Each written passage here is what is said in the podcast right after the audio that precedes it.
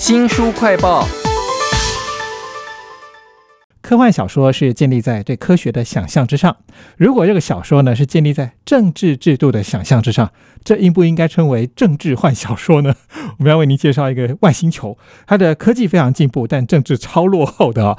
为您介绍的是作家上官鼎又一部科幻奇情武侠小说，书名叫做《变法》，商鞅变法的那个变法啊，请到了说书人吕维正，维正您好。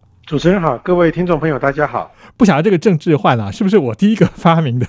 这个书里面呢，有很多的政治幻想的情节。对这个政治幻想情节啊，其实，在整本书里让人看了，从头到尾都觉得有一点点这个不协调、矛盾感觉。怎么说呢？这个外星球科技很先进，他们在地球的两千年前啊，就搭过太空船啊，经过这个虫洞来到这里。可是呢，他们来到地球之后啊，却把当时汉朝的政治制度学回去了。大家回想一下，汉朝的政治制度是什么？就是皇帝跟三公嘛，丞相、太尉、御史大夫嘛，啊。这种你只有在历史课本上看到的东西，可是呢，他们却把它学回去了。然后呢，这一次这本小说所讲的情况是啊，他们后来经过两千年后又回到地球来。这次呢，他们是要来地球上学这个台湾的民主制度。所以说，等于直接从丞相、太尉、御史大夫直接跳到这个民主制度，一下跨了两千年啊！我想这个政治幻想的程度真的是非常的大。哇，什么样的外星人会政治制度这么的落后啊？他们距离地球有多远啊？其实这个也是个非常有趣的问题啊，因为小说的开头第一句就说啊，这个外星球啊，距离地球一点五八光年。为什么这个作者不直接讲什么一光年、两光年、十光年、二十光年，而是讲一点五八呢？我就觉得很有趣啊，去查了一下，发现真的有梗。原来啊，我们这个太阳这颗恒星啊，它的引力的最大极限范围啊，大概是在两光年左右啊。那这颗星球在这个一点五八光年差不多边缘的地方，那就会产生一个问题是说，诶。它既然是星球，那它本身的太阳是我们这颗太阳吗？应该不是哦，因为在那么远的距离啊，太阳光啊几乎等于是照不到啊，所以科学家们就产生一个假设说，如果那个地方有这么一颗星球的话，会不会是有另外一颗恒星？但是我们没有发觉。那为什么科学家要做这样的假设呢？啊，其实是因为啊，这些古生物学家发现啊，我们地球上大概每两千六百万年左右就会有有一次这个生物大灭绝，所以他们就推论说，或许在那个地方有那么一颗恒星，这个恒星每隔两千六百万年啊接近地球一次啊，这个地球就要发生大灾难。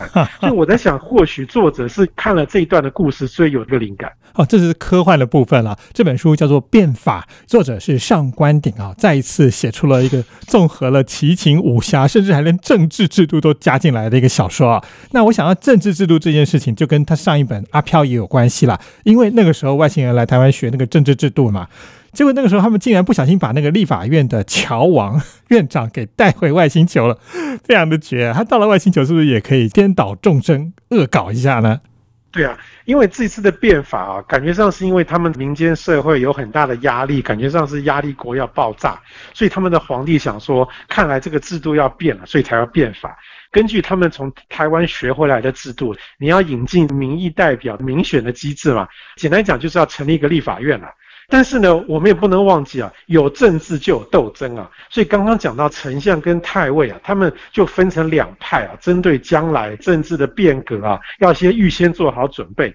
刚刚周翔讲到，从台湾被带走的这个立法院长乔王啊，他就站在太尉这一边，开始出一些馊主意。比方说，他们要变法，所以他们要先通过一部新的宪法。这个乔王就跟太尉说啊，你要在通过宪法前，先搞一个十人小组，就是十个人，你比较好掌握。然后呢，再把里面修改一通啊，有利于你的将来的选举。第二呢，真正开始选举之后呢，因为他们。全国啊，地方只有二十一个选区啊，其实很好操控。这个乔王就跟太尉说啊，你看这三个地方的首长是你的人，大家如果聪明的话，可能马上就能想到说，最简单的做法就是做票，做了一大堆假票灌到票箱里去，然后呢，这三个选区啊，最后还真的就当选了。这是小说变法里头的一部分的剧情哈，前面其实还蛮政治的吧。但是我刚刚一开始就讲了，它有奇情科幻武侠哎，那这个科技如果要加上政治的想象，可能可以冲撞出什么样的剧情呢？比方说，他们科技很先进，他们就有一种开发出来的通讯工具啊，把它配发到民间去。那它是要做什么用呢？感觉上就很像我们台湾经常看到的什么手掌信箱啦，然后他们会回信给你哈。不过当然，人家科技比较先他们其实都是录影片啊，用影音的方式来做。不过，当然，我们刚刚提到说，丞相跟太尉两个人搞斗争嘛，哈，所以呢，他们看到有这样的工具出来之后啊，不约而同，马上想到说，哎，你这个工具到时候要给我配发到我需要的人手上，这样子呢，我就可以去浮选了。我想说，他们真的是很厉害。这本小说叫做《变法》啊，作家上官鼎自己本身就有从政的经验，又是科技人，他的武侠小说写的也非常好，所以他的书里面一定加了很多那种元素，就是大家会爱看的，什么谈恋爱啦，或者。大场面的战争啊，其实是刚刚讲到这个谈恋爱啊，真的就很像我们以前看的这些比较传统的武侠小说，男女主角都用那种很羞涩、很隐晦的那种方式在谈恋爱啊，所以说都只有让我们读者自己去猜想那种感觉。那除此之外呢，他形容这个星球上有一种半动物、半植物的一种生物啊，感觉上就很像是迪士尼可爱的动画人物啊，像宠物一样那种感觉。另外呢，他对于一些打斗的描写啊，其实没有那么武侠啦，这武侠成分是不多，但是在这个打斗的描写啊，还是蛮生动的。其实维正讲到这个很可爱的生物了，我也想到以前有一个很老很老的电视剧 叫《灵山神剑》，里面有一个灵芝草人哈。这本书呢，跟其他科幻小说有点不太一样，因为他们政治制度太落后了，以至于我会有一点措手不及的感觉，就是它还有一些还真的是蛮科幻的东西。对。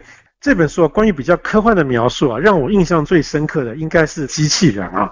我我们现在以人类科技能够看到的机器人啊，就算是有这个人的形状，但是我们也是一看就知道它不是真人。可是，在小说里面啊，对这个机器人的描述就跟真人一模一样啊。像皇宫啦，或是丞相府啦、太尉府里面有很多宫女嘛，哈，她们的外形啊，完全就是跟真人一样，讲话的声音啊，也可以模拟成很温柔婉约的样子。啊，可是呢，后来遇到政变啊，需要打架的时候啊，这些温柔婉约啊、娇滴滴讲话的机器人啊，瞬间声音就变得非常雄壮威武，然后手脚敏捷，开始跟这些士兵打了起来。这中间的落差让人觉得非常的印象深刻。好像以前我们看那个武打片，那些替身演员呢，他虽然戴着女人的头套，但你一看那个身手 就是个男人啊。这本书叫做《变法》，作家是上官鼎，我觉得他真的是斜杠啊，因为他当过。科学家、行政院长，还有小说家，样样精通。他的小说里头有关于他的经历影响的有多少呢？其实我觉得他从政的过程啊，恐怕对他写系列小说的影响还真的蛮大的。因为他在最后面后记里面啊，曾经有提到说，他在写之前的小说的时候，其实还是比较会抱一个希望，就是如果人类社会很不幸啊，这个民主状况变得很糟糕的话，真的有外星人的话，也许到时候地球人呢还可以去跟外星人借镜取经等等的方式。可是又很有趣，他又说他最后写完这本书之后，自己也无语了，感觉上好像是说哪里有政治，哪里就有腐败。所以或许呃外星人的这个政治恐怕也不会是那么亲民啊，然后非常重视民众的权益，而而比较少一些政治斗争。感觉上这是他写完小说之后的一一个感想。有政治就有希望，但是也可能会绝望啊。这本书叫做《变法》，是由上官鼎所写的一本奇情科幻武侠，再加上政治想象的小说啊。非常谢谢说书人吕维正，谢谢您，谢谢大家。新书快报在这里哦，包括了脸书、YouTube。Spotify Podcast 都欢迎您去下载订阅频道，还要记得帮我们按赞分享哦。如果你对于台湾的政治或者是外星人可能的政治形态有任何的好奇或疑问，也欢迎给我们留言哦。我是周翔，下次再会。